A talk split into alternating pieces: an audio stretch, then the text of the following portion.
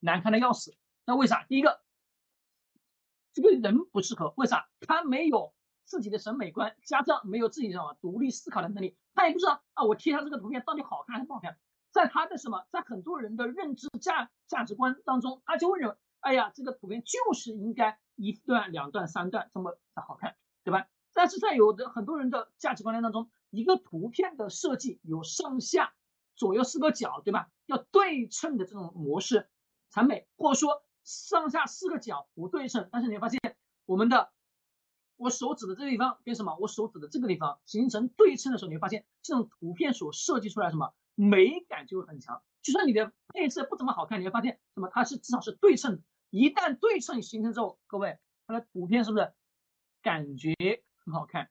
就是在人的视觉的冲击下，就会觉得这个图片，哎呀，挺好的，对不对？那好，回到企业当中也是一样的，各位，回到企业当中，你找这种人难不难找？太难太难找了。就找到你对应的人，找到传承人更加可能就是说我从来没想过，哎呀，我的这个。认识我的这个理解能否去找到一个真正的传承人？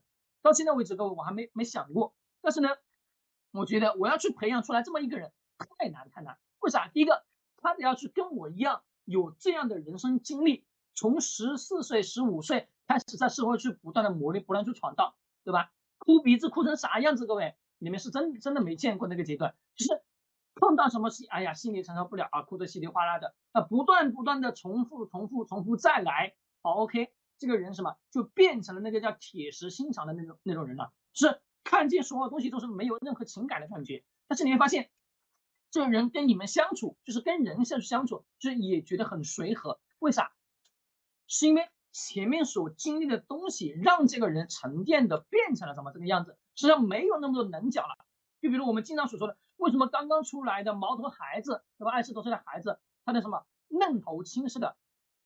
毛尖很长，可能未来你们的孩子到了二十多岁、三十多岁，你会发现他们身上的什么那个刺很长。其实我们今天社会当中绝大多数的青年孩子都是这样，他身上的刺很长。为什么刺很长呢？是因为他没有被社会去什么去磨砺，没有被社会去打压，他就为什么就有天生的那些锐刺、锐啊锐气，就是说什么简单的可以理解为身上有那种。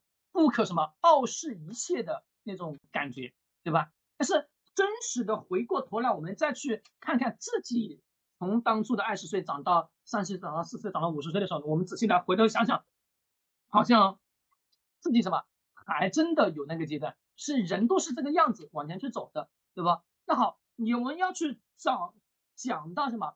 讲到那个就是我们讲讲到要找到自己的传承人，太困难了，因为。我们没有办法什么让一个人来去听你一样的感同身受，只是说在我们慢慢的是成为人父的时候，就是成为什么，成为成为了爸爸，成为了母亲的时候，我会发现，哎呀，看现在我们自己的孩子就觉得特别调皮呀，特别什么怎么怎么怎么地，但实质什么，在自己的人生阶段，他也是这个阶段的，也是从这么阶段去走过来的。那这为什么现在会看这些东西会觉得特别幼稚呢？也就是因为。你的思维认知、你的体系往上不断去迈升了，你就是我，我一直内心当中特别清楚，就是你的所有的情绪、你的所有的感受，没有任何人能什么能跟你去达成叫感同身受。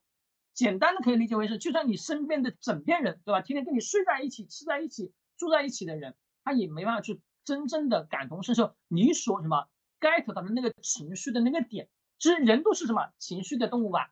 对的，那这个时候你想说，哎呀，我要复制出来一个跟我一模一样的人，各位可能吗？不可能。那公司的传承人，你说找了这么一个人困难吗？太困难了，对吧？你也没办法去真正的去找到这个人，而且这个人特别特别难找，而且市场当中，你说从你的员工当中进行培养，那也不太现实。为啥？跟你非亲非故，最后真的我说把这个人培养起来啊，这个人卷铺盖走人，另什么另起门路的事也特别特别多，这个市场当中。是的，那真正各位，大家会说，哎呀，用股权绑定，用这个绑定，用那个绑定。各位，一个真正想走的人，你用什么样方式去绑定？各位，你也绑定不了。简单可以这么说，市场中真正的有能力的人，各位，他都会自己去单独去干。啊，像我，我，我简直就是个典型。各位，我简直真的就是个典型，就是我自己在一个公司，我不被什么不被看中的时候，我不会不为什么不被看好的时候啊，所有人都说哎呀你不行的时候，我都会说好，我觉得我不行，我走。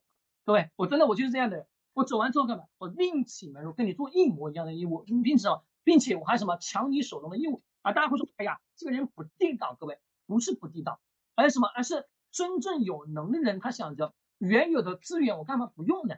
把它用起来，对吧？用起来正好形成什么自己的啊那个客户群体，慢慢什么让这些客户群体之后成为什么我的核心，再往后走，各位，你的路是不是会越来越宽，越来越宽？其实我们像现在各位，我们现在才德手中的那些也是一样的，为啥只有特定的人能听，其他人都听不了，还不给链接？核心什么是真的？这条路我要往后走，我因为我本身我做投资的人特别清楚，就是。我一定看的不是眼前的利，我看的什么？看的是未来五年、十年、二十年的利。这个路程很长，那对于我以后的人生去做这个不断不断的铺垫。那好，各位，这个讲的有点远，但是回到企业投资上也是一样的，传承人不行，肯定是复制不了的，没有那么简单。除非什么，这个呃领导人对吧？这个管理者他真的愿意超级超级想把自己什把自己什么东西。把自己的那个能力可以复制到自己的传承人当中。首先，请你得要找到一个传承人。但是呢，这个过程中我们还有一个核心问题，各位大家一定要记住啊，这个时代是有周期的，这个一定得要去认同的这个点，但不要去不认可。周期是一定性，一定是存在的。简单的举个例子，你说过去我们按照那种野套路去打市场，对吧？我这边今今天扛着枪。扛着我们什么啊？扛一大炮，好，OK，下市场。那下市场，你真的就能打到鱼吗？不是的，对不对？那为啥？是因为现在过去的那种方式方法打不到了，就是鱼也变聪明了。那简单点，那个傻子都变聪明了。你告诉我，你还拿傻骗傻子的方式去骗那什么？骗那个傻子稍微聪明一点傻子，各位骗不骗得到？骗不到嘛，对不对？再想想，这种方式往市场去推肯定是不行的嘛，对不对？那好。那你要知道这个过程当中，你用什么样的方式去进行打败，是不是各位？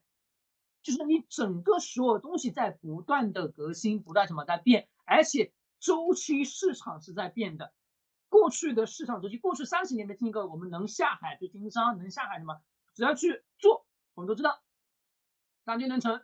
但是最近的两年、五年、十年，各位，你们告诉我，你真的想做就能成吗？不是的，为啥？因为。跟你做一样的人多，与此同时，同类什么？同类竞争也是比较大的吧？不光同类竞争，而且同时这个市场当中比你做的好的也非常多，对不对？而且你能覆盖的人群、覆盖的体系也只有那么多。那你告诉我，你怎么去打？打不赢，对不对？那只有回到我们这本书当中所讲的，各位看到没有？我又把这个东西扯回到这里来了。扯到这里是什么？就是。品牌的认知度、品牌的运营以及什么品牌的核心价值打造。好，各位，大家仔细来思考一个问题：这个世界的所有的商业体系是不是互通的？哎，各位，你们告诉我答案，是不是就是互通的？它没有说，哎呀，特别特别的有不同的地方，它本身就是一个循环体系，只是我们怎么样去把这些东西给串联起来，对吧？它本身就是一个互通的连接，一个点、两个点、三个点、四个点、五个点，全部连接到一起的，就跟连连看一样，对吧？它是就是连在一起的。那这个所有的商业世界、所有的商业体系，它本身就是为一个整体，投资跟商业是互通的，一定是互通，百分百是通的。作为一个价值投资者，各位，你们永远是盯的什么？定的是企业的品牌足不足够优秀，品公司的业务足不足够好。我们再把它拉回去，各位，拉回到什么？拉回到我们刚刚所讲的那个公司领导人，对吧？公司领导人想要去复制出来人，复制不出来，人找的不对，那继续不断找人。那说他为什么未来就算找到了对的人，那你发现他也不可能做得很好？为啥？刚刚我也讲了，是因为市场有存在就有存在什么周期？